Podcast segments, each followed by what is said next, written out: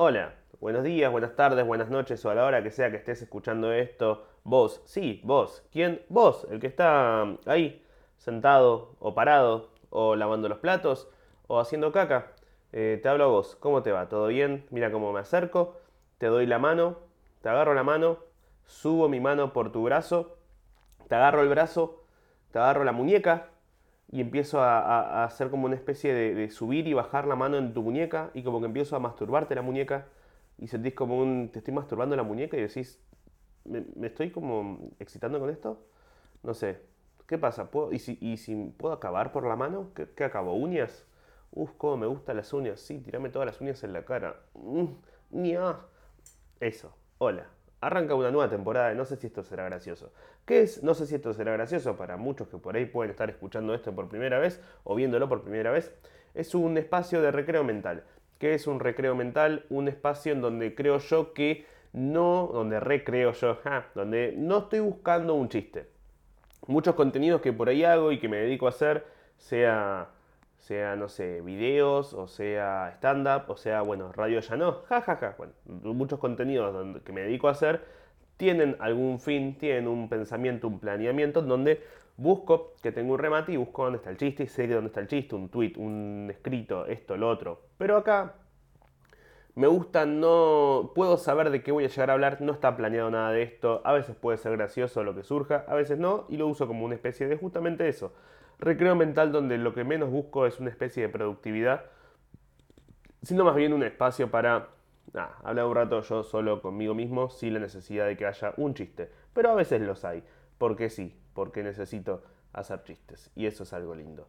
Así que eso, eh, arrancamos de vuelta. Esta es la segunda temporada, en realidad es la tercera, pero la primera como que nadie supo que existió una primera, o había 14, 20 que lo escuchaban, y cuando arrancó la segunda, eh, muchos dijeron, ah, voy a escuchar esto y muchos piensan que la segunda es la primera. No importa, es como Star Wars que no se entiende bien qué cosa es cada cosa. Así que es eso.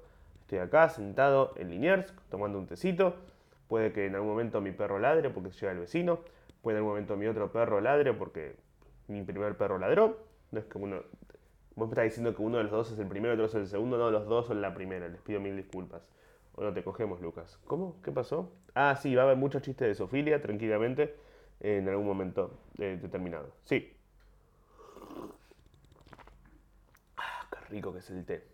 Durazno y mango. Fa. Como si Dios existiera y fuese mujer u hombre trans, el flujo de Dios tendría gusto a té de durazno y mango. ¿Está bien lo que acabo de decir? No estoy seguro. Pero tampoco está tan mal. Está, no, tiene ninguna connotación negativa lo que acabo de decir. A lo sumo, si sos religioso y decís, hey, ¿cómo que estás.? Te enojaría más el hecho de que ponga en duda la existencia de Dios al hecho de que hable de Dios en un supuesto flujo de durazno y mango. ¿Qué pasó este último tiempo? Pasaron un montón de cosas este último tiempo. ¿Qué semana, eh? Es una frase que dice Félix Buenaventura cuando arranca la jam de stand-up, un espacio donde se prueban muchos chistes, y siempre decía, ¿qué semana, eh? Ahora no se hace más. Como el programa de radio que tenía en Vorterix. ¿Saben que yo estuve haciendo un programa... Yo explico, voy a explicar más o menos que las cosas estas porque hay mucha gente que por ahí sabe lo que es y otras no. Eh, hace poco hablaba con Nati, con, con mi señora, sobre el tema de este de, no de Vorterix, o sea, sí hablamos del tema, pero sobre cómo a veces yo me sale como mansplainear, pero no es mansplainear en sí de, ah, vos sos mujer, yo te explico las cosas, sino de, no sé, nombrar a una persona, un actor o una canción, decir, viste esta persona el que hizo tal cosa y es tipo, ya sé qué es. Y a veces a mí me pasa que yo digo que por una cuestión generacional, Vorterix no es tan conocida. Obviamente hay mucha gente de más de 20 y algo, de 20 o algo así, que conoce la radio o le suena el nombre, eh, porque pueden haber escuchado a Últimos Cartuchos o ahora a en la Mano pero después hay mucho, como que son otras radios las que se escuchan hoy en día, o son, generacionalmente no estás tan... A, Pergolini te puede sonar más. Los chicos que tienen 20 hoy en día no te llegaron a ver CQC. O si lo vieron, lo vieron a los 6 años, o vieron CQC, la versión que ya estaba por ahí en Ernestina Pais o Petinato, como que no consumieron eso. Cuestión, eh, yo estuve haciendo un programa en Vorterix desde el principio del 2020, de este año, desde marzo, hasta hace, esta semana, donde se terminó el programa abruptamente. Y fue muy loco porque tuvieron muchos hablando sobre qué pasó, que echó a todos, que pasó esto, que pasó lo otro. Básicamente lo que pasó es que se difundió una carta. A nosotros nos llegó el mismo lunes que decía la, ¿qué decía la, carta. Hay problemas económicos en el país, hay muchas pautas que eh, no están pagando y hay un aumento de paritarias y esto, entonces no se le está pudiendo pagar a la gente. Eh, no le estamos pudiendo pagar a todos y lo estamos poniendo en nuestro bolsillo de los empresarios. Entonces, la situación está difícil, pero vamos a hacer todo lo posible para que no se pierda puesto de trabajo. Esto llegó el lunes a la tarde, yo el lunes a la noche hice el programa, el martes a la tarde, che, hola, no está más el programa. Ah, ok, bueno. Eso fue básicamente lo que pasó. Eh, se habla mucho de todo el tema de, de números y de, che, cuánta gente podía haber de audiencia, más, menos. Es medio raro eso, ¿saben? Porque cuando yo arrancase el programa, me acuerdo que la reunión principal que hubo, la reunión inicial que hubo, esta inicio como una gran programación, que estaba muy buena la idea. Porque dijeron, vamos a meter a un montón de gente nueva. Joven no, porque todos tienen de 20 y pico para arriba, pero vamos a meter gente nueva que venga de diferentes ámbitos. Hay gente, no sé, Marito Baracus. Marito Baracus no es joven, o sea, tiene, no sé, 30 y algo creo, pero no es joven. Pero es la persona que hace humor humor y hace videos y es un tipo muy conocido dentro del ámbito que puede ser hacer videos en YouTube, videos en Instagram, hace cosas con mucha repercusión. Ramita, de Bajoneando por ahí, es un tipo que tiene mucha repercusión en el nicho que hace, que es videos, blogs, eh, en Instagram. Eh, es un chabón que yo lo conocí escuchando mucho sus podcasts en un montón de lugares, tiene un montón de público también, en la radio también. Eh, Vicky Garabal, que está en Últimos Cartuchos, eh, bueno, Sol Despeinada, Lucas Baini, que está en cámara en mano. Eh, que es un canal de YouTube también. Eh, ¿Quién más? Eh, las chicas de Concha Podcast, que seguramente si estás escuchando esto en Spotify, cuando entraste a Spotify te decía, ¿querés escuchar Concha Podcast? Y vos, ¿qué? Concha, Concha, Concha. Pará, dame un segundo, Concha, Concha, Concha. bueno, Luquitas Rodríguez, con en la mano, que viene del mundo del stream y del mundo del stand-up también. ¿Quién más está? Los chicos de Malditos Nerds y un montón más. Y mm, cuando nos ofrecieron, o cuando a mí me dijeron de ofrecerme la propuesta, en realidad no fue una propuesta, fue un, mira, nos gusta tu perfil, nos gusta lo que haces, te interesa, si nos propones alguna cosa para hacer, nos interesaría incluirte dentro de la programación si hay alguna propuesta tanto tuya como que nos llegue a, gustar. Entonces yo le dije, mira, eh, yo ya hago un podcast, pero no tengo ganas de hacer un podcast en vivo, me parece que son dos cosas diferentes, no quería manchar, no mentira, no quería manchar este espacio, eh, llevándolo a la radio y hacerlo comercial, sino que tenía ganas de eh, hacer algo distinto, probar hacer algo de comedia dentro de la radio. Y yo he escuchado mucha radio en mi vida, eh, mucho de Fernando Peña, mucho La Blue. Yo cuando yo no llegué a la, etapa de últimos cartuchos en Vorterix, pero sí la empecé a escuchar cuando estaba en, Radio Blue, que yo hacía a la mañana, estaba Diego Iglesias con Nico Gutman, después a, la, mañana, segunda mañana estaba, eh, sí, se dice segunda mañana, sí, primera mañana hasta las 10, segunda mañana después de las 10. Está Nati mirando esto, ¿no? Mientras graba, no es que estoy hablando solo y estoy disociando conmigo mismo mientras estoy disociando, tipo, ¿qué dijiste? No. Ah, maldito Lucas. la segunda mañana que estaba Blue, eh, estaba Gente Sexy, que estaba em, Clemente Cancela, Joe Fernández, Santiago Calor y Leo Gávez. Eh, después pasó a ser, bueno, después los echaron y también se cerró todo. Eh, sé como tus ídolos. Después eh, pasó a ser Radio Congo, todo eso, y se, fue Joe, eh, Joe, Fernández, y entró Jessica bueno, un montón de cambios. Y, después estaba la tarde Últimos Cartuchos, y después, eh, ¿otra es Nico Goodman? Ah, sí, consulta el programa, no me acuerdo cómo se llamaba el programa, pero estaba otro programa más. Cuestión, yo escuchaba eso, y antes yo escuchaba mucho lo que era la metro. Cuando dejé de escuchar la metro, cuando en un, cuando en un momento dije, che, yo tengo 21 o 22 años, y no me siento representado con nada de lo que están diciendo. Estoy escuchando a toda gente de 40 años que está haciendo viajes a Europa y están hablando sobre sus hijos y sobre viajes y sobre Europa y sobre cosas que a mí no me representaban. Y de repente la Radio Blue era como una especie de lugar de underdogs, desde como, sí, no, somos una radio donde no nos dan nada y donde tratamos de hacer cosas, pero no, todos medio que somos la sombra de, de otros lados. Entonces decía como, uh, re, yo también, yo actúo en sótanos, somos re sombreros. ¿Qué? Mexicanos. No, eso, es italiano, nada que. me gustaba mucho. Eh, pero siempre. Lo que tiene mucho de las radios que yo escuché era mucho esta cosa de la participación con los oyentes. ¿no? La participación de eh, jugar al binarismo de todos los hombres, todas las mujeres. ¿Cómo son los hombres? ¿Cómo son las mujeres? A ver, decime esto, contadme tu historia, mándame esto, mándame el otro. Y, y a mí si bien me parecía entretenido eso en su momento, muchas veces decía, che, pará, pero este programa está hecho en base a lo que comenta la gente. Es como cuando vos ves un Instagram de alguien que sube una historia y pone el candado de preguntitas, el, cuadrito ese de preguntas y la gente le pone, y pone, cuéntenme cosas de ustedes. Y vos decís, ¿cuál es tu contenido? Me cuentan cosas y yo las posteo con cara de, ¿eh? A mí no me gusta eso, a mí me gusta que si voy a hacer un contenido que tenga justamente contenido. Entonces, cuando me plantearon hacer el programa, yo le dije, mira, quiero hacer un programa de comedia. Me dijeron, mira, te, normalmente los programas que van a estar un día a la semana van a durar dos horas. Yo dije, bueno, quiero hacer una hora. Si puedo hacer una hora, mejor. Obviamente la paga va a ser un poco menos, pero me interesa hacer una hora porque hacer dos horas de comedia todas las semanas con un guion es muy complicado. Ustedes piensen que yo ahora voy a estrenar un show nuevo de, stand-up que lo vengo escribiendo hace como un año y medio. Porque pensar los chistes bien, armarlos, hacerlos, probarlos, ver que funciona y bla, bla, bla, bla, cuesta su debido tiempo. Acá lo mismo. Hacer una hora de programa totalmente guionado dos horas es un montón, una también es un montón. Pero bueno, algunas cosas las podía dejar improvisación, bueno, vamos a ver por acá, vamos a ver por allá. Pero no quería ir y depender de los oyentes. Por una cuestión de que justamente quería hacer algo yo propio y que sea atemporal. Que, cosa que no pasa mucho últimamente. Siento que muchas cosas se rigen del minuto a minuto. y en Argentina el minuto a minuto no existe. El segundo, el hago un chiste hoy dura una semana. Acá hiciste un chiste ahora y ya en 10 segundos dejó de existir.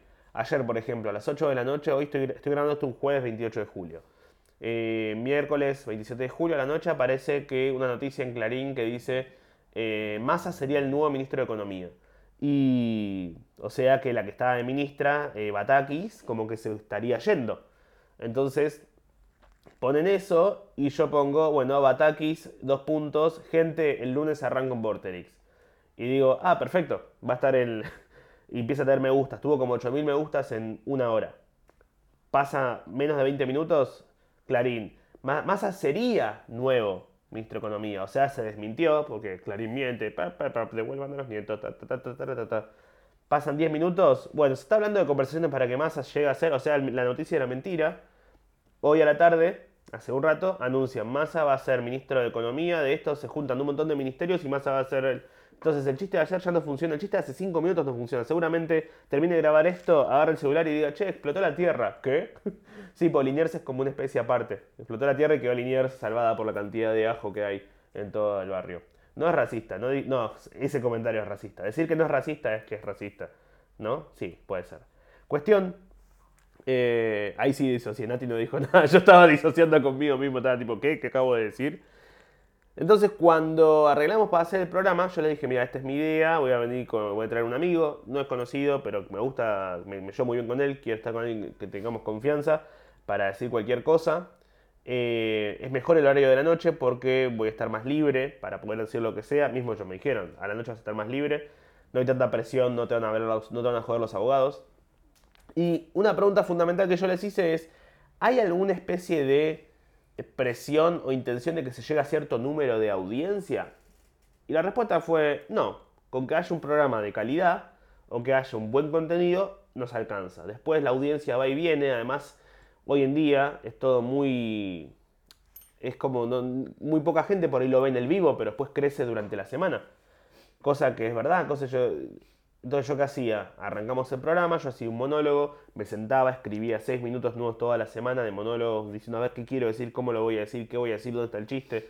Hay cosas que, por ejemplo, acá, ¿por qué no sé si esto será gracioso? Porque esto no va a tener chistes. Puede haber momentos de risa, puede haber momentos donde digan, ah, eso me dio risa, pero en general no está preparado esto. Yo cuando me sentaba todos los lunes era, bueno, voy a escribir acá, me siento, a ver, la palabra por acá, esto va a estar unido acá, va a ir acá, pi, pi, pi, esto es un guion, es un guion de, de repente seis minutos. Yo estoy acostumbrado a hacer stand-up que si bien se dice que son monólogos, lo he dicho mil veces, no son monólogos, son diálogos de humor. Uno lo que hace es hablar con su palabra y el público responde con su chiste, con su silencio. Si yo de repente subo y digo, hey, hola, ¿cómo están? ¿Todo bien? Y la gente no responde, yo no voy a decir, bueno, yo también. Como les estaba diciendo, no, porque si vos vas a ver un show, te preguntan cómo estás, vos no contestás y te contestan, bueno, qué bien, ¿qué va a decir? Eh, ¿Vos qué vas a decir? Y sos un pelotudo, no estás presente. Entonces, ¿yo qué hago? Me pasó el otro día, fui a actuar a Tandil, salí, la gente aplaudió cuando me vio, pero fue un aplauso tipo... Fue como un aplauso de, ah, ok, bueno, es esto. Y le dije, uy, qué energía de mierda que habría acá, ¿no? Eh, abrí, abrí, tranquila. Eso. tírate, tírate el pedo, no pasa nada, ¿eh? eh entonces salí, la gente estaba con una actitud más tranquila, a diferencia del día anterior que fui a Mar del Plata y había 200 personas, las 200 personas salí y hicieron. O cuando fui a Tucumán, que salí y gritaban ¡Uh, te amo, gordo! Y era como, cada energías son diferentes. Con cada público, por más que el chiste vaya a ser el mismo, la energía o el impacto, o cómo vaya a encarar eh, ese show es distinto. Eh, porque yo sé que hay alguien del otro lado. ¿sí? Si yo sé que hay alguien del otro lado, yo no puedo ir y hablar como si no hubiera alguien del otro lado. En cambio, en la radio yo no puedo asumir que va a haber gente escuchando. Yo pienso que hay gente escuchando, así como pienso que esto lo estoy dirigiendo hacia alguien, que tranquilamente soy yo mañana si lo escucho para ver cómo se va a subir. Pero en general, eh, no sabes quién está. Vos lo haces asumiendo que va a haber gente, pero no sabés si está esa gente. Entonces, vos lo que tenés que hacer es hacerlo tuyo sin esperar que haya alguien del otro lado. No puedes depender del otro, ¿no? Eso más en la vida también, pero eh, entonces, ¿qué, hacía? Preparar los monólogos, preparamos las secciones, bueno, vamos a hacer este juego, vamos a hacer este personaje, vamos a hacer esto, bla, bla, bla, bla. De eso se trata. A veces había más, a veces hay menos gente.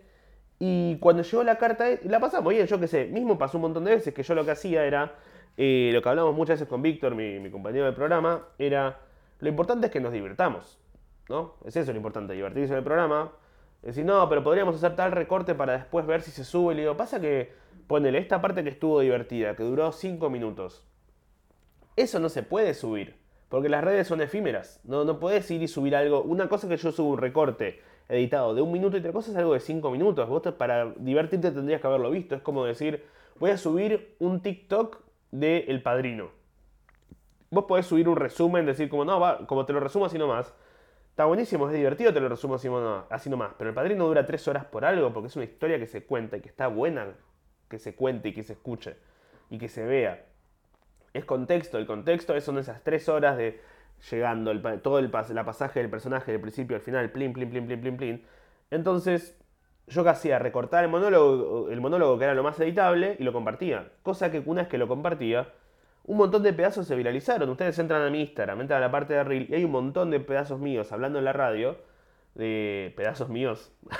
y tipo entras y te des una, mi pija después un prepucio, después tenés un brazo, eh, después el prepucio que... No, no tengo prepucios, no tengo, pero... Mi vieja que había... No, no. yo, yo, pensaba que mi vieja cuando, cuando nació mi hermano, esto no lo pensaba, esto lo sé, mi vieja tenía un cuerno donde anotó su primer año de vida. Y al día 7, que es cuando ella había, yo pensé que ella había pegado el prepucio y no había pegado el cordón umbilical. Dos cosas muy diferentes, ¿no?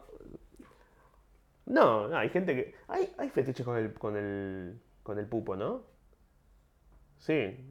Tipo el de Tini, ¿viste que tiene el pupo salido? Es como un pitito. Busquen, estás ahora en la computadora o estás escuchando. Puedes salir de Spotify y seguir escuchando. Bus, busca. Eh, pupo de Tini. Ahora bien, imagínate chupándole el pupo a Tini. Y si le pasas la lengua dices Tini, Tini, Tini. Bla, sí. Ayer leí un dato que dicen que la lengua sabe la textura de todo lo que ves. O sea, vos pensás, por ejemplo, eh, ¿cómo sería chupar tu barba? Y en la lengua lo sentís. ¿Cómo oh. sería chupar el gorro? Y en la lengua lo sentís. Voy a probarlo, mirá. ¿Chupar la barba o el gorro? no, pero pensá algo y vas a ver que lo sentís. Que sentís la textura de lo que sea. A ver, el enchufe. Ah. Em, o sea, como que la lengua se imagina la textura que va a tener. ¿Eso? Lo siente, lo sabe. Ok. Ok. Es un buen dato. Chao, me retiro. Seguís ahí, pero está bien. No, no. Eh, ah, y hablando de datos innecesarios. No, mentira. no, igual me recibió. El otro día en Mar del Plata estaba haciendo el show eh, que salió muy lindo. Nada, no importa pues, qué es eso, pero en un momento, más o menos al minuto 50 del show, el show dura una hora, una hora y media como mucho, al minuto 50 estoy haciendo un chiste hablando sobre cómo para mí, eh, hablo sobre los que no es que todos los curas son abusadores, es que los que no, no se sabe. Yo no digo que los curas son abusadores, es que los que no lo son no, no sabemos. ¿Se entiende? Y hago un par de chistes sobre eso, sobre curas abusadores. Como que no hay noticias de curas que no abusan. Nunca entras al diario y dicen el día de hoy un cura sacó un niño de un pozo ciego y no le hizo nada. Ahora, en el día de hoy, un cura abusó a un niño ciego y le dejó el culo como un pozo. Todo el tiempo aparece. Entonces no sé cómo funciona eso. No sé, será que como por ahí uno de cada diez curas abusan y el décimo recomienda colgate, ¿no? Y se mata. Y, o por ahí es que en realidad los que no abusan están ahí por la religión y los que sí abusan eh, son pedófilos que terminaron trabajando en la religión porque son los únicos que se, quieren levantar temprano un domingo para dar misa. Y cuando estoy por hacer un chiste sobre eso, alguien del público ahorita es tradición. Digo, ¿qué? Dice, no, sí, es tradición porque mm, en los monaguillos eh, en la antigüedad eran las putas del cura y, yo bajo el micrófono como, ok, te escucho, y la gente se empieza a cagar de risa porque entiende un, ¿qué está diciendo esta enferma? Eh, le digo, no te escucho, no, porque los curas eh, eran, eran medio prostitutos, eh, eran como los fiolos, no, no, uso la palabra fiolo, pero no, importa, fiolo, era la novia de Shrek, no, esa Fiona, casi. y los monaguillos eran las, las putas. Y voy y le digo, como, siento que ese dato lo podría haber tirado en cualquier show sin importar cuál fuera. Tipo, podría haber sido el show de Topa e igual lo hubiera dicho. Donde está Topa ahí como, chicos, chicos, ¿por dónde se fue la dragona? En la Inquisición, los monaguillos era la puta, buena noche. Eh, nada, eso, no, no va a ningún lado esto. Eh, la vida, a eso me refiero, ¿eh? Bueno, cuestión eh, ah, eso sí, muchas veces. Ah, la, como estaba hablando de partes del cuerpo. Si ustedes entran a Instagram, por ahí les apareció, o en Twitter se me han viralizado diferentes fragmentos de, monólogos que he compartido del programa en Vortex, ¿no?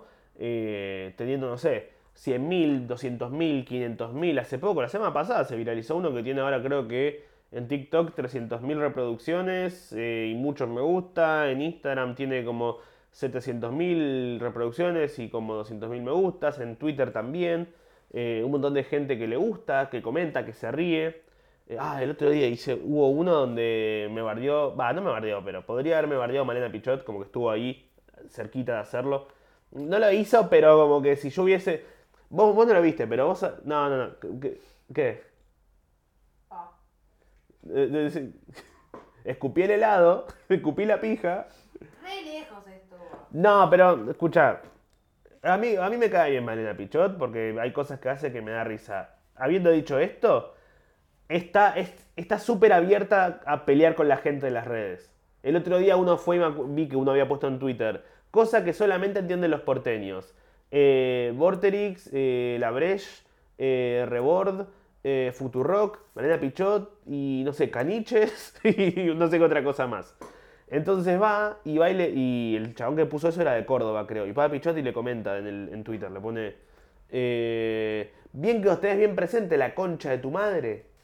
Entonces el chabón lo, la, cita el tweet y le pone, tranquila Malena, no te tengo tan presente, no te enojes. No me enojo, vos me tenés presente porque vos me tuiteás todo el tiempo, pelotudo de mí. Bueno, entonces, y el chabón no es un, no sé si es conocido o qué, pero a lo que voy es que se tomó el tiempo de ir y bardearlo.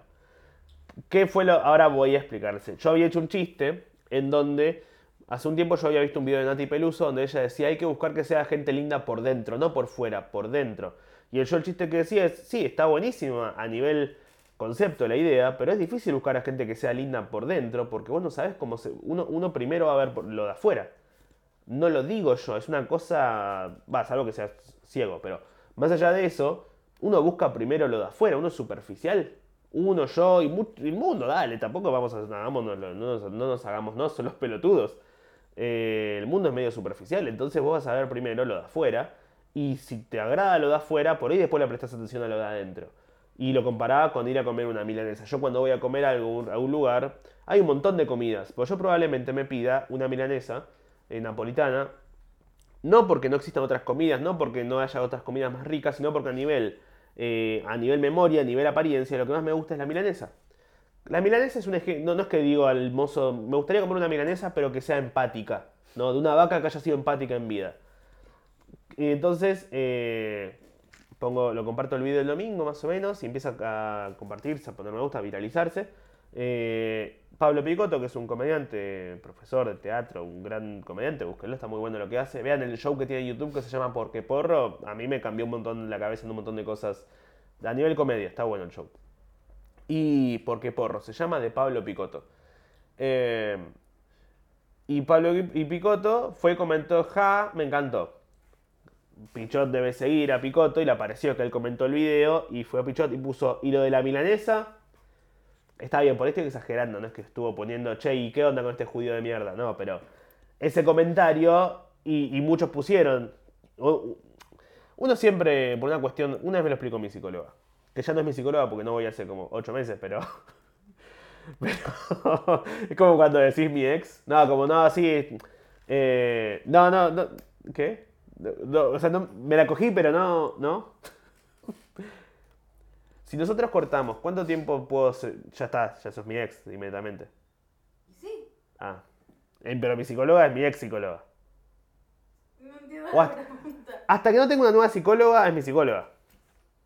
No, ¿qué? Hasta que no tenés una nueva novia. Eh, soy tu no, no, no, no. Dos años.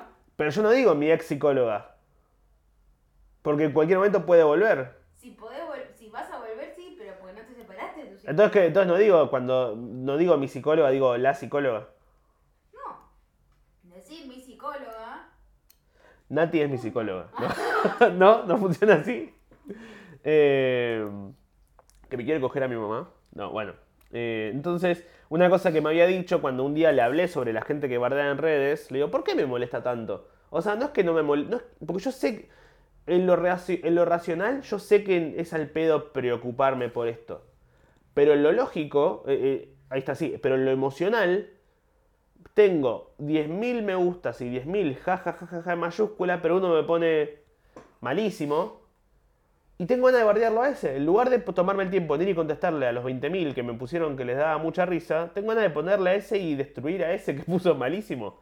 Malísimo, o cualquier tipo de insulto que trate de poner.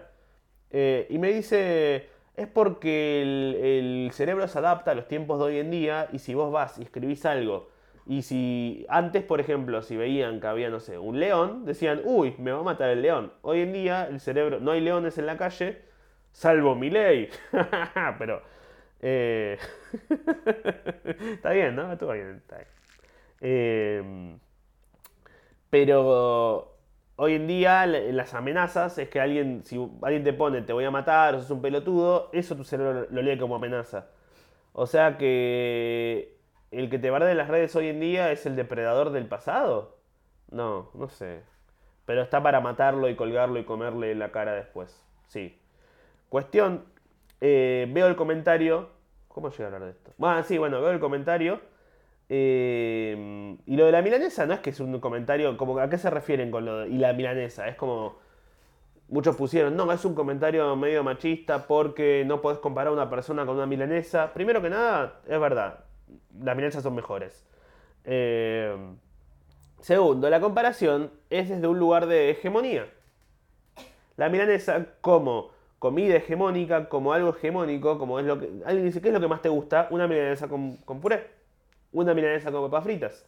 Eso es lo que más te gusta, es una comida que piden un montón de personas a nivel, comparando como... Entonces, obviamente la belleza es, subjetiva y a alguien le puede gustar esto como hay gente a la que le gusta un chaufán, ¿sí? Pero esa gente con fetiches, a eso voy. Eh, entonces, el programa a veces en vivo tenía un montón de vistas, pero después en lo que era las redes tenía después o en otros momentos más vistas, menos vistas. Eh, muchas veces se viralizaban cosas en la semana que después por ahí no se transmitía lo que era el vivo, porque es, complicado también que la gente vaya y vea un programa en vivo eh, hoy en día donde se transmite en un multimedia por Twitch, YouTube, FM, eh, Flow, tu vieja, el culo de tu perro. Entonces le dices a la gente, yo voy a estar acá, alguno de estos cuatro lugares si quieren venir. Y la gente por ahí dice, sí, te lo veo acá, después te lo veo en algún recorte, yo qué sé. Entonces nuestro propósito siempre fue divertirnos. Y lo que pasaba con el tema, sacaron la carta esta el lunes, eh, hace unas semanas, cuando fuimos, hicimos unos chistes con el operador de video y cuando sale dice, ah, hoy es mi último día, uy, ¿qué pasa? ¿Dónde vas? No, no me están pagando. Fue como, ah, ok, bueno, ok, estaría, qué, paja. Es una paja de verdad que no les paguen a los operadores o a los, o a los sonidistas o lo que sea, porque es la gente que te hace el programa. O sea, si bien yo soy el que, soy el que guiono y el que conduzco y el que hago los chistes, sin alguien que me ponga play y estás al aire, no se hace el programa. Es como un equipo de fútbol sin arquero, o como un baterista, o como una banda sin baterista, o como un centro de depilación sin la pincita de pilar. O sea, te puedo poner la cera, pero sin alguien que te saque los pelos del culo, no, no es un buen ejemplo ese. Porque no usan pisita de pilar. Para que te usen una pisita de pilar, te, te depilamos sola, ¿o no? O solo. O sole.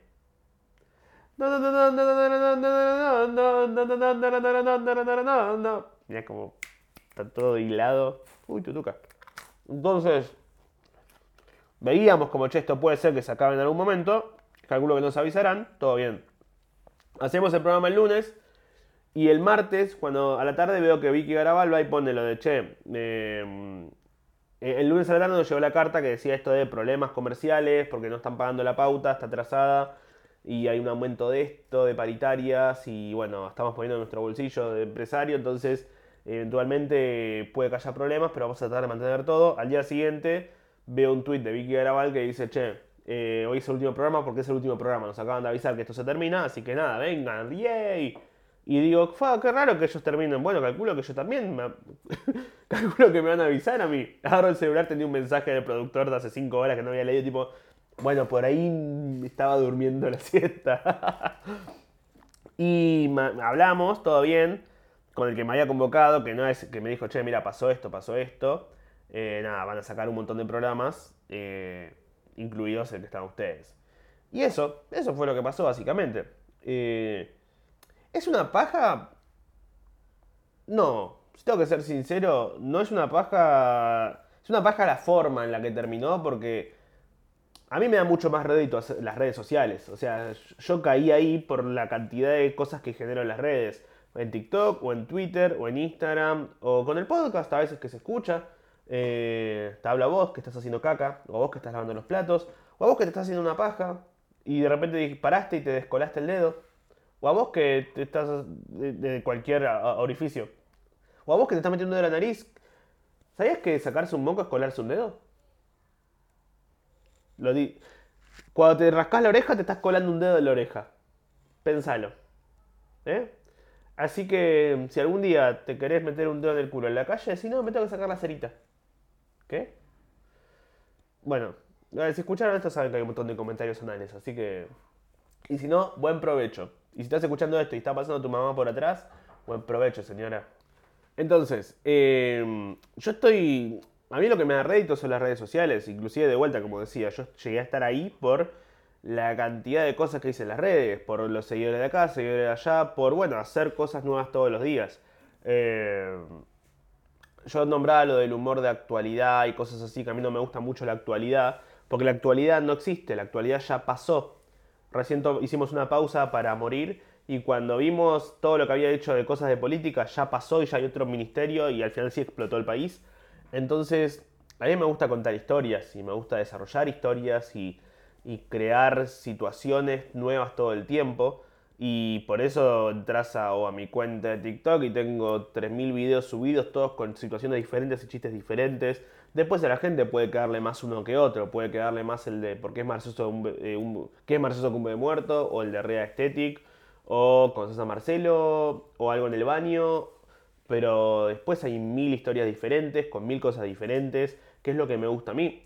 Entonces, el hecho de no estar más en el programa, a mí de alguna forma me sirve. ¿Por qué?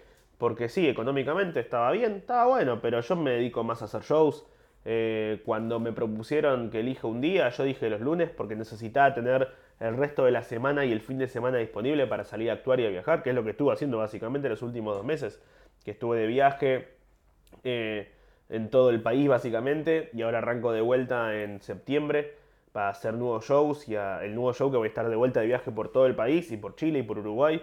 Eh, entonces, ese tiempo que yo dedicaba para hacer una hora nueva de programa todas las semanas, que me agotaba el lunes, necesitaba el martes parar, me dejaba, me dejó un poco, no en desuso las redes sociales, pero sí estuve un poquito menos eh, laburándolas un poco menos, cosa que a mí me sirve todo lo contrario, laburarlas y hacer y hacer y hacer.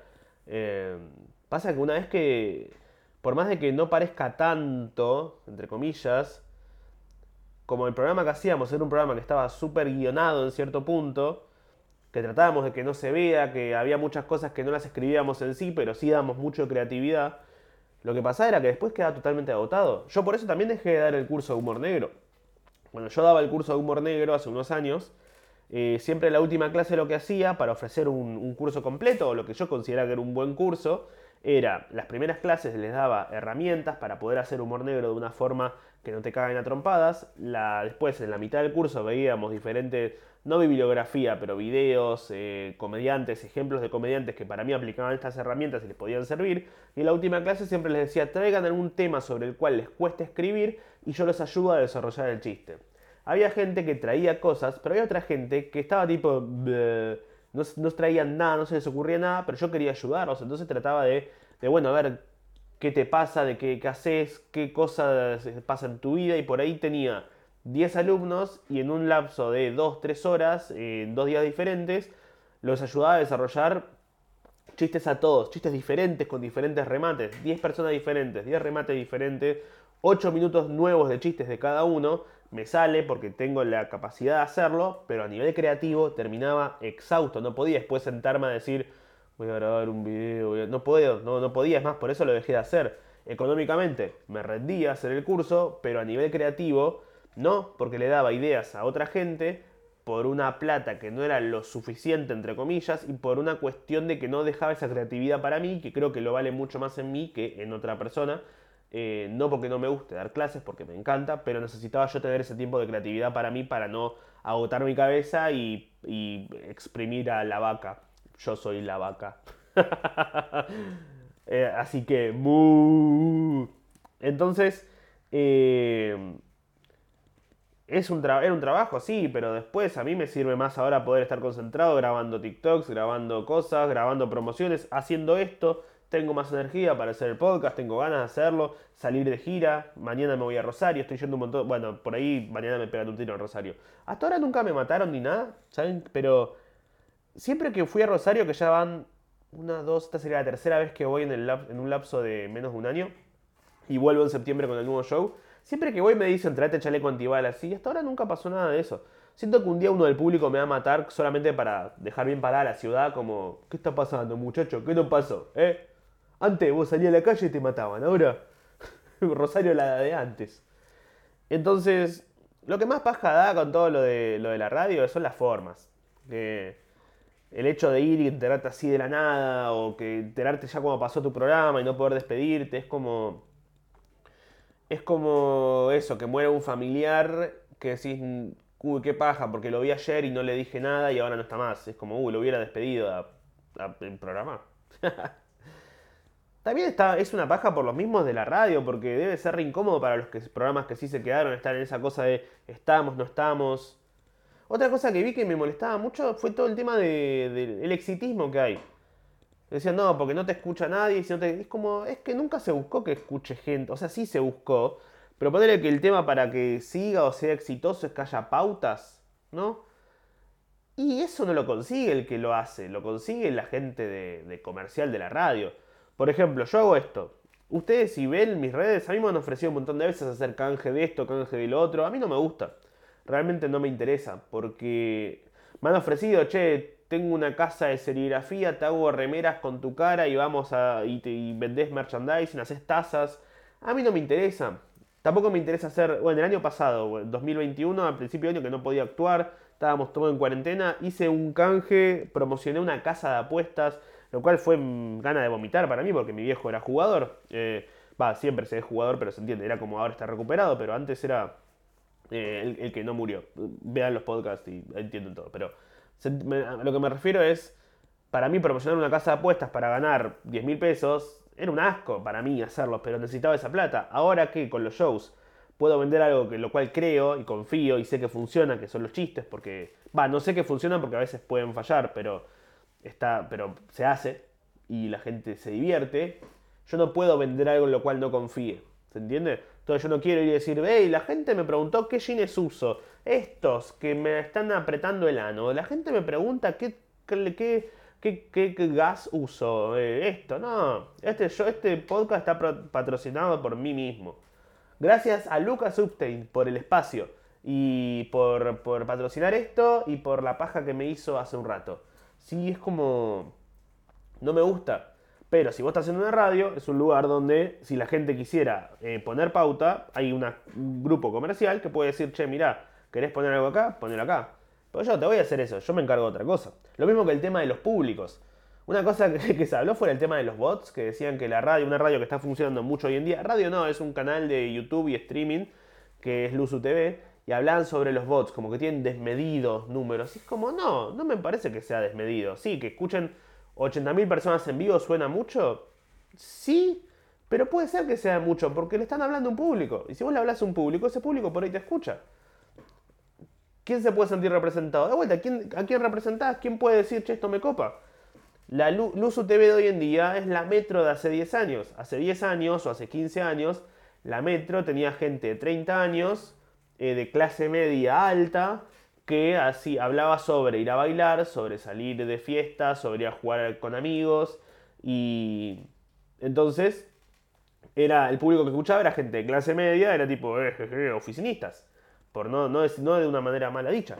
Luzu TV hoy en día tiene gente de 20, 30 años laburando, que son pibas y pibes, que hablan sobre ir a bailar, sobre esto, la minita, lo pibito, cómo son los hombres, cómo son las mujeres, ustedes son así, ustedes somos así, viste, cuando chupas una pija, viste, cuando- y no me estoy quejando de eso, sino que atrae un público que por ahí, eh, hoy en día radios como Urbana, que están todos los que eran los de la metro, no los atraen porque que vaya Andy Kuznetsov y diga, bueno, ¿saben que tengo problema con la próstata? No sé si atrae mucho a gente de 20 años, ¿no?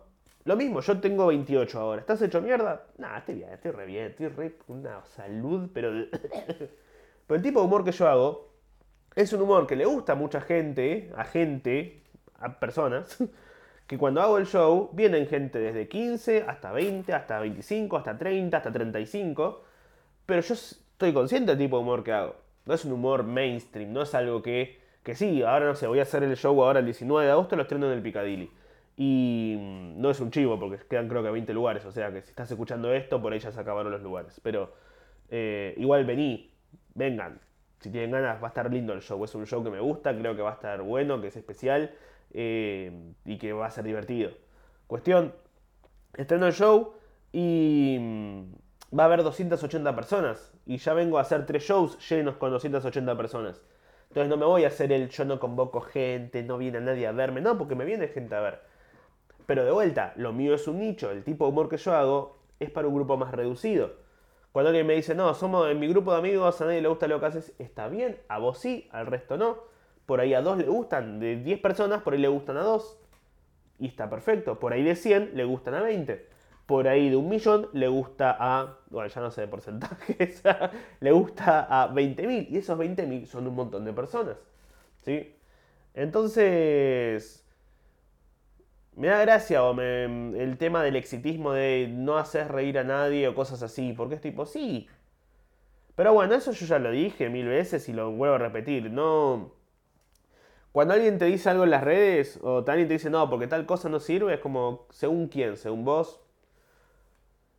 Para lo que me explicó mi psicóloga, Mi- lo que me explicó la, lo que me explicó la, la chica que me ayudaba a, a psicoanalizarme en casa es que eh, no puedo ponerme a controlar lo que piensa el otro. Y lo cual es verdad, pues yo no puedo ir y decirle al otro, no, ¿sabes qué? Porque una vez me pasó que uno me dijo, tipo, no, ¿y vos eh, quién te conoce? Y mirá, estuve en Comedy Central, me sigo 1.200.000 personas acá, 150.000 acá, 70.000 acá, eh, tengo estos videos acá, estuve esto, lo otro, bla, bla, bla, bla. Y me dijo, va, igual sos un pelotudo. Y es como, no, pará, no vale, porque si me estás preguntando quién me conoce, bueno, te digo toda la lista. Y porque en realidad la lista no importa, lo que importa es que no le contestes, porque en el momento que le contestaste, ganó el otro. Eh, pero bueno, es como esa cosa que te decía tu vieja cuando alguien te jodía en la escuela. Si alguien te jode, no le des bola, porque si le das bola, eh, los dos tienen que ver. Y es como, bueno, pero. Va, en realidad mi vieja me decía cagalo trompadas. Yo le decía, mamá, no puedo. O sea, según, si hay que hacer un paralelismo, lo que diría la psicóloga es no le des bola al depredador. Estaba el león con un cavernícola tipo rar, y el cavernícola, uh, uh, uh, uh, uh, uh. No, no, es poco constructivo que me quieras comer. Entiendo que no haya comida acá y no distingas entre una cebra y un Homo sapiens, pero no quiero que me comas. Eh, entonces eso. Eh, la verdad que súper tranquilo con, con, el hecho de esta nueva... De estar ahora, poder, estar tranquilo los lunes, sin el programa. Una paja de las formas eh, en la cual pasó todo. Loco para mí de repente... O sea, yo lo tomé, sabía que iba a pasar algo así, no que iba a fallar todo el tema de, de, las formas y que iba a salir esta salida tan eh, abrupta, pero, pero tenía ganas de tener esta experiencia en los medios y podría estar buena. Eh, pero es loco estar de este lado. Es como que siempre veía chistes y comentarios de, uy, mirá, este caga a la gente, o acá pasa tal cosa, y era como, uy, qué paja, y de repente veo que gente se queja y digo, che, qué paja, y después digo, ah, pa, yo estoy ahí, fa, mira vos, qué loco. Eh, pero fuera de eso, todo perfecto. No. De vuelta, mis dineros entran por otro lado. no, pero no puedo, no. Lo comercial a mí no, no, me, no me gusta. Me gusta así, me gusta la plata, porque la plata te hace sentirte más. Eh, el dinero no da la felicidad, no, pero te, deja comprar tutuca y la tutuca te da felicidad, entonces está buena. Eh, entonces yo no, no, hago mucho canje, no, no me gusta, no me gusta ir y decir, vengan, no les puedo ofrecer productos que no, no sé qué onda. No les quiero, no quiero tampoco que mi... Ya lo dije una vez esto, por una vez fui a actuar a Bahía Blanca, metí 180 personas en un teatro en Bahía Blanca, terminé, fui a comer al lugar de enfrente antes de ir a la estación a tomar el micro, y me dice el tipo, hay un canje con el lugar, tenés que subir un par de historias. Y yo estaba comiendo y me dijeron, subí un par de historias, graba esto, graba lo otro, subí. Yo estaba como, acabo de meter 180 personas, puedo pagar una milanesa con puré y una soda sin hacer canje. Tipo, siento que prefiero gastar 1200 pesos que ir y sacar una foto y que la gente que esté viendo mi producto, si es que yo soy mi propio producto, que diga, a ver qué subió Lucas, gracias a la gente de eh, Milanesa de Bahía Blanca. no mal el nombre del lugar, pero gracias a la gente de este lugar. No quiero, prefiero pagarlos y para eso acabo, acabo de actuar dos horas. Eh, Llegué una hora, viajé 10 horas desde Capital hasta Bahía Blanca. Fui, estuve una hora antes, probé el sonido, actué durante una hora y media, saludé a la gente, me quedé media hora saludando y charlando todo bien, para después ir y tener que actuar más todavía gracias a una alta paja. Por eso le digo a la gente, yo tengo una aplicación, Cafecito, ¿sí? ¿Qué es Cafecito? Es una aplicación que se hizo en el 2020 en donde la gente puede ir y darle al creador de contenido, artista, músico, lo que sea, puede darle plata como al precio módico de un cafecito. No le decís, toma un millón de euros, pero te puedo dejar, toma, te dejo 100 pesos, te dejo 200 pesos por lo que haces, dejar un mensaje, etc. Eh, yo la tengo ahí en mi, mi, biografía de Instagram, está ahí entre todos los enlaces de los shows, abajo de todo. Pero, y lo menciono para que se sepa, por si a alguien le interesa, porque no me voy a hacer el no necesito plata, no quiero plata. No, si me lo das, genial, gracias, lo, lo, apreciaré. Que es lo que siempre lo dije cuando me la hice. Si alguien, si alguien no le resta, a mí me suma. Pero prefiero, si alguien va a tener dinero, que en vez de dármelo ahí, compran una entrada, vengan al show y yo los hago reír y el intercambio está hecho. Es lo que me gusta hacer a mí, me gusta ganarlo desde ese lugar. Porque siento que lo vale y siento que está bueno. Eh, es algo que me pasa a mí. Es eso, la verdad que estuve con muy a full estos últimos meses. o sea, como que extrañé mucho el podcast porque pasó un montón de tiempo. Hice ese especial de Navidad en junio, pero necesitaba hablar y, lo, hacía, bueno, con Nati, con las perritas, conmigo mismo, una paja hablar conmigo mismo, pero porque me la pasé viajando, no podía parar. Eh, me la pasé de viaje, estuve, a ver, en junio estuve mucho acá en, Buenos Aires, ¿sí? estuve en Luján, en Palomar, en Tigre, en Banfield. Eh, bueno, fui a Salta, Tucumán y Santiago del Estero. Bueno, eso del exitismo. Fui a Santiago del Estero, en Santiago del Estero hubo 40 personas. Y subí la foto en un lugar de 100 personas, había 40 y uno puso, fue cuánta humildad. No es humildad, boludo. Hubo 40 personas que pagaron una entrada para venir a un show en un lugar que queda en la loma del orto. Para mí, no, para ellos, a ellos le queda la. Tipo, salen y están ahí. Pero no es humildad, es buena onda que vinieron 40 personas. Vivo de eso, re bien. Fui a Tucumán, hubo 200. Fui a tal, hubo como... Hay un montón de gente. Para mí ya que haya dos es una locura. Ya que, que ahora lo escuchen esto una persona, o lo escuchen cinco, o lo escuchen mil, Ya para mí, de que alguien me diga, che, loco, muy bueno, ya está, me alcanza. Tampoco es que lo busco, pero, o sea, lo busco otra cosa, es algo más personal. Eh, ¿Qué cosa es? No sé, me gusta hacerlo. Eh, bueno, por eso me gusta este espacio, porque las redes lo que tienen es que es muy efímero. Entonces, si yo subo algo que me pasa o algo que siento en una historia y lo, cuento durante, en un texto de, no sé, tres historias en textos, es como... Y viene el pelotudo de turno a poner mucho texto, yo no puedo atravesar la pantalla y pegarle una piña en la nariz, ¿entiendes?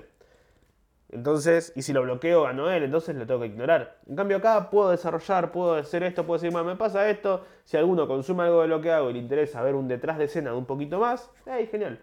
Eh, si querés que te ponga una piña en la nariz, me dices al, final del show y me decís, che, eh, me gustaría lo de la piña, ok, y lo voy a entender y hacemos como, ah, ah. ¿Te que te cole un dedo en el, moco? ¿Qué? ¿Cómo dijo? Bueno, eh, estuve actuando un montón, estuvo lindo, estuve eh, viajé mucho, mucho. Pasaron. Eh, también estuve en Río Cuarto, en San Luis, en Córdoba y en Corrientes, Posadas y Chaco. Chaco estuvo lindo. No vi mucho. No, no vi a Damián Cook.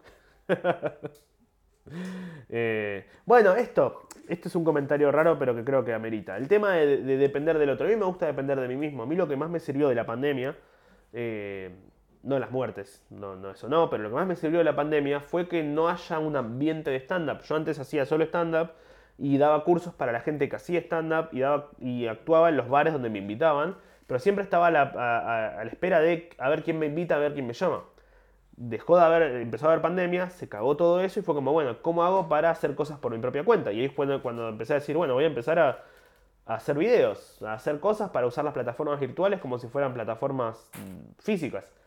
Y el hacer eso fue como, ah, ok, estoy creciendo por mi propia cuenta. Por el destino, el azar, lo que. No, no, el destino no, pero el azar de que alguien lo vea y le guste algo y lo comparta, está buenísimo y lo han compartido un montón de gente conocida en redes, eh, Paulinas Cocinas, este, el otro, bla, bla, bla, bla, bla, bla. Eh, pero nunca se lo pedí. No me gusta eso, no me gusta la, el... Como cuando, ¿vieron cuando ven que, que una persona que a ustedes les gusta, un generador de contenido o algo, hace una colaboración con alguien, pero se nota que esa colaboración es forzada, como que decís, lo hicieron más para que los públicos se junten que por el hecho de que tengan algo para hacer de verdad? Yo no es que hasta ahora no hice algo con otra persona porque no me interesa, sino porque no, no surgió naturalmente. Un ejemplo, Martín Garabal, me cae re bien el chabón, me re gusta lo que hace, hemos hablado un par de veces y hoy pensaba, che, re daría para que un día salga en algún video haciendo algo.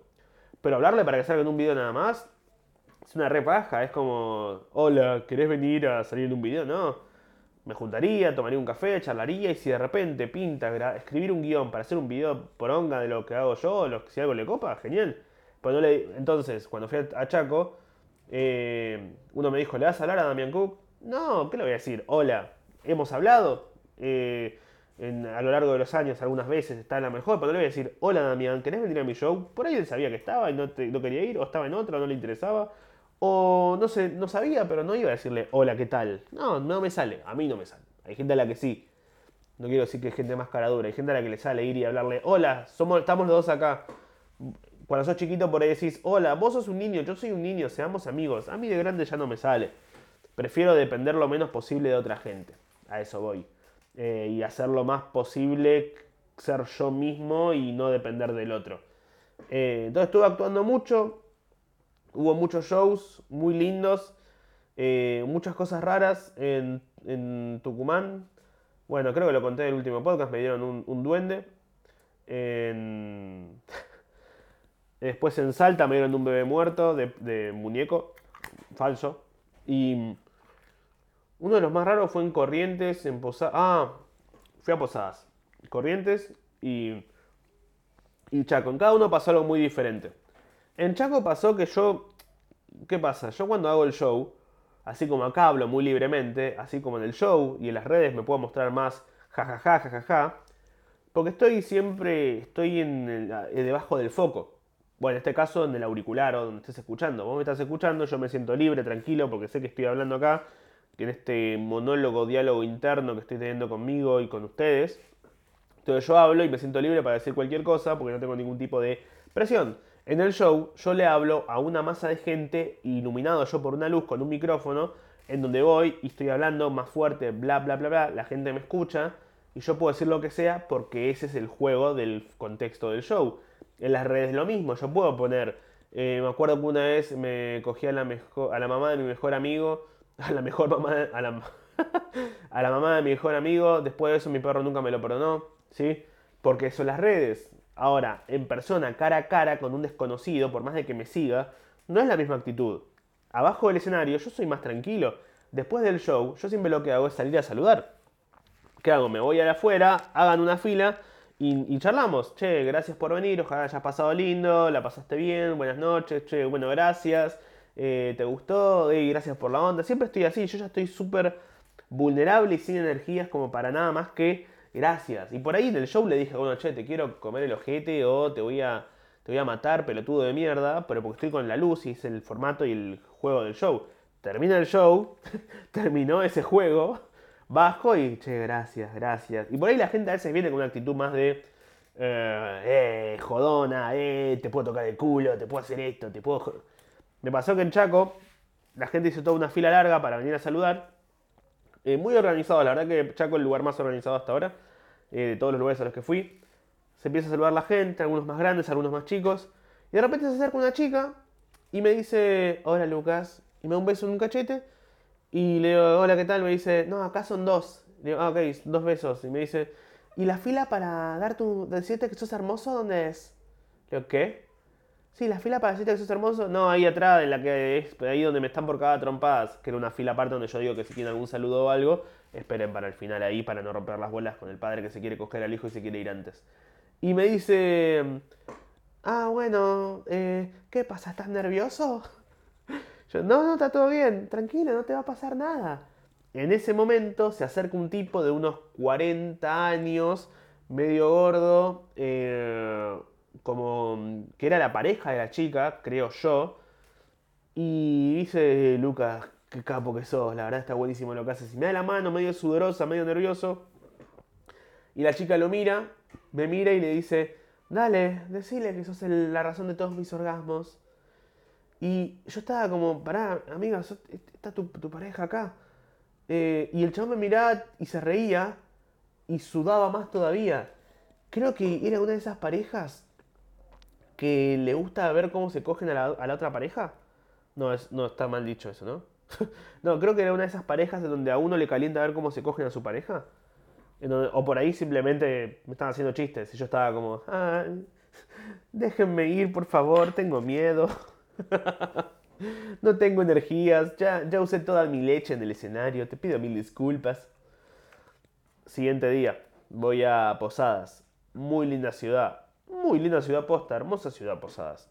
Eh, una costanera muy linda y las 10 cuadras que caminé, muy lindas. Me pasó que después del show, la gente me empezó a dar regalos, me empezó a regalar cosas. Eh, no en Posadas concretamente, sino que a veces me dan regalos. Eh, y en Posadas se acerca un chico y me dice, tengo un regalo para vos que tiene una historia. Saca una mamadera de tela, me la da, y le digo, ok, ¿cuál es la historia? Toda la gente estaba mirando, ¿no? Había unas 30 personas mirando cómo me contaba. Me dijo, no, porque mi vieja tejía y una vez una, una amiga que estaba embarazada le pidió si le podía tejer una mamadera de tela y ella lo hizo y al final la chica perdió al bebé. digo, no, y me dice, ¿sabes qué es lo peor? Que eran dos bebés. digo, ¿en serio? No, sí, sí, en serio. digo, pero no es gracioso, es tristísimo. Y la gente ahí se empezó a reír y yo, bueno, no, gracias, yo qué sé. Después, todo bien, si el que me dio eso está escuchando, lo tiré a la mierda, una energía re mala tenía esa cosa, pero eh, me hizo acordar como que una vez,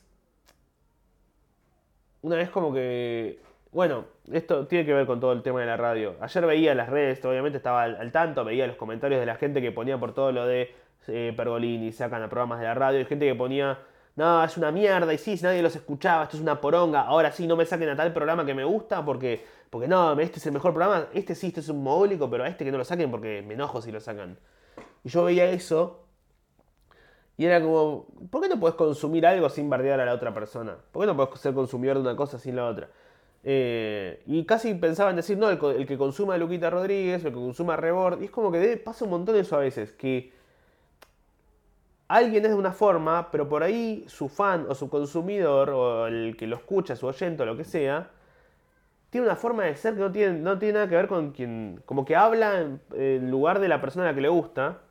Y no tiene nada que ver.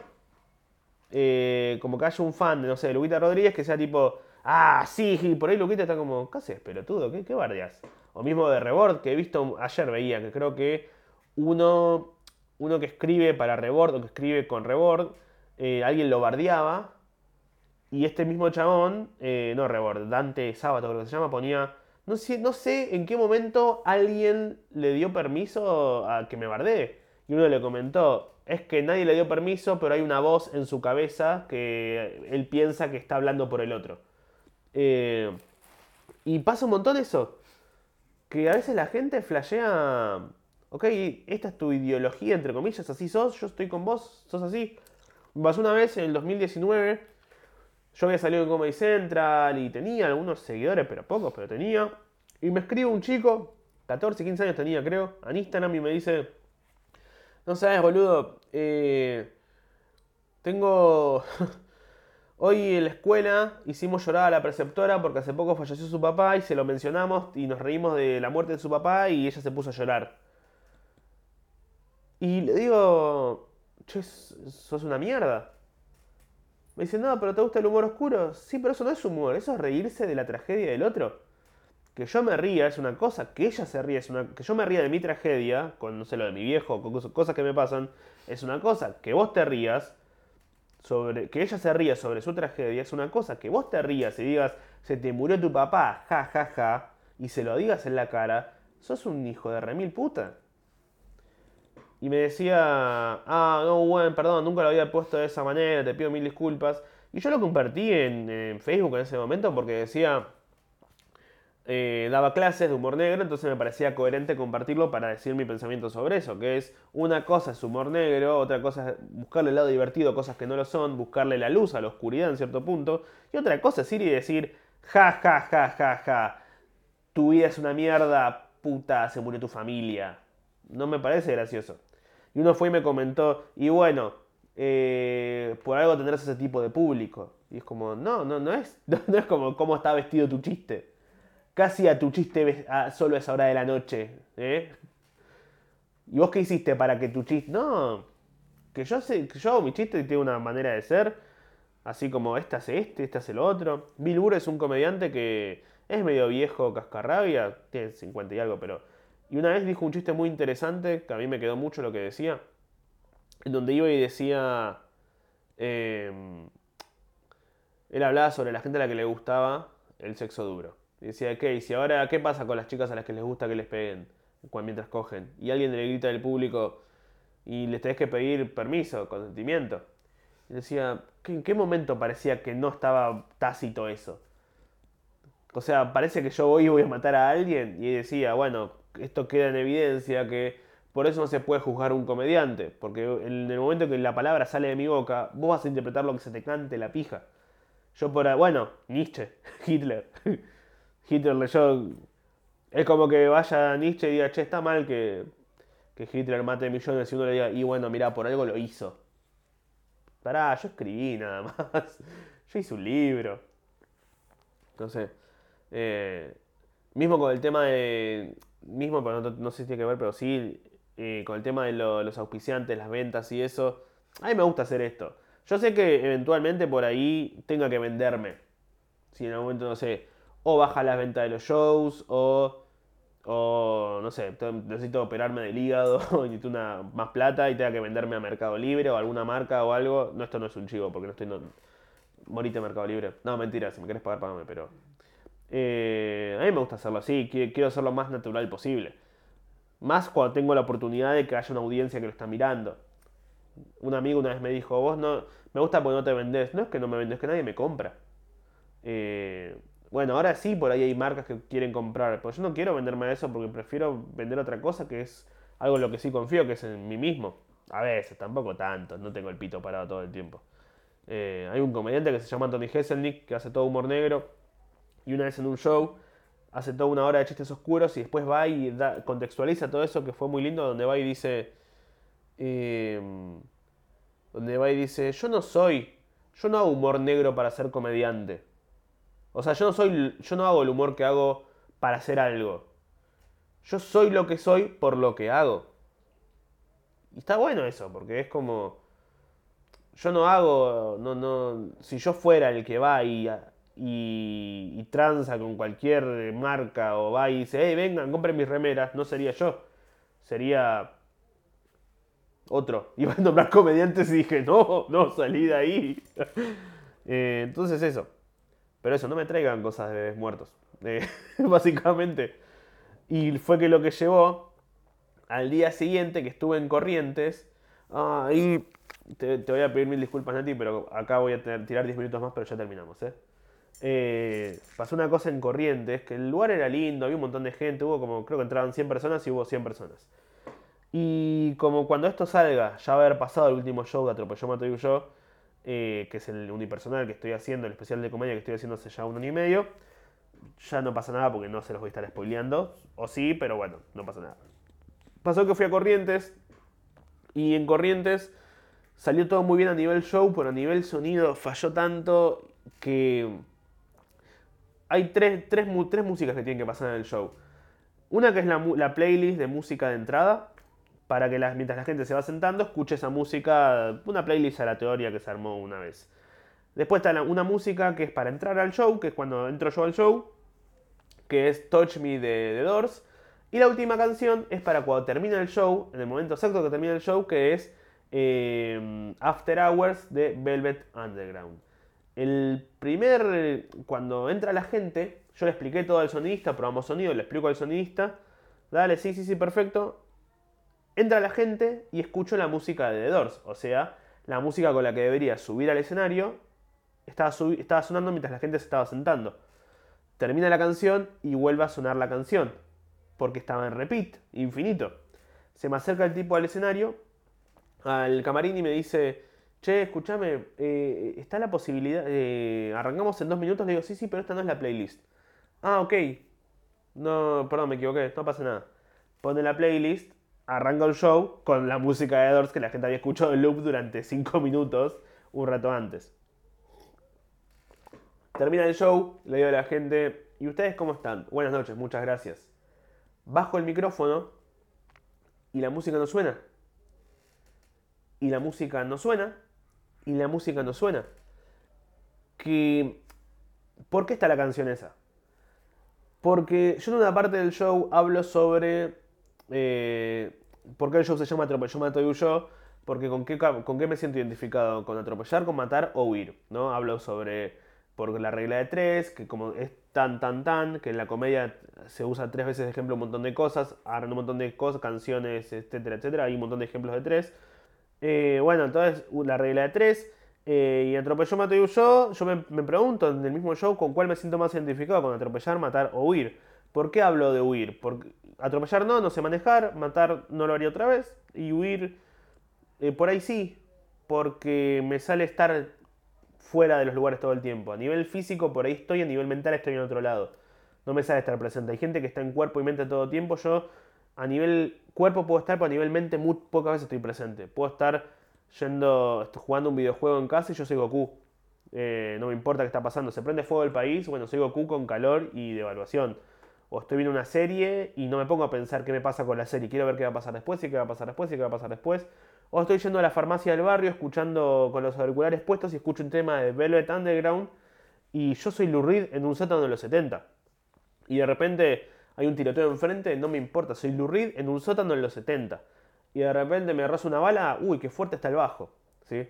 Hay muy pocas veces en las cuales estoy presente. Y después cuento una historia en la cual estuve presente y cuando termino la historia, digo, ¿y ustedes cómo están? Buenas noches, muchas gracias. Y ahí es cuando tiene que sonar la canción, porque la canción es de Velvet Underground, que es la banda que yo menciono que escucho cuando no estoy presente. Porque yo hablo de que unos lugares donde estoy presente es en el escenario. Entonces, en el momento que termina el show, si suena la música, ¿qué significa? Que yo me volví a ir.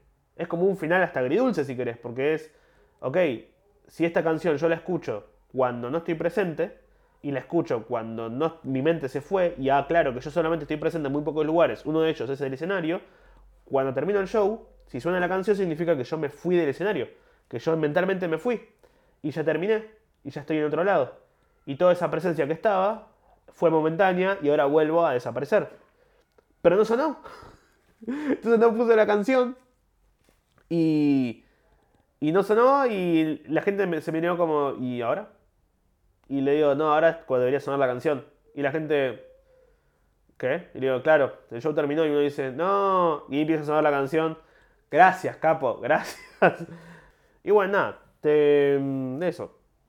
La gente aplaudió, terminó el show y a la salida la gente me empezó a dar cosas. Y uno fue y me trajo una, una chica me dio una bolsa con alfajores de maicena aplastados, otro chico me dio un Rexona de Mascherano, otro una foto del tío desaparecido, creo, o no, aunque lo habían chocado, nunca son dos cosas muy diferentes.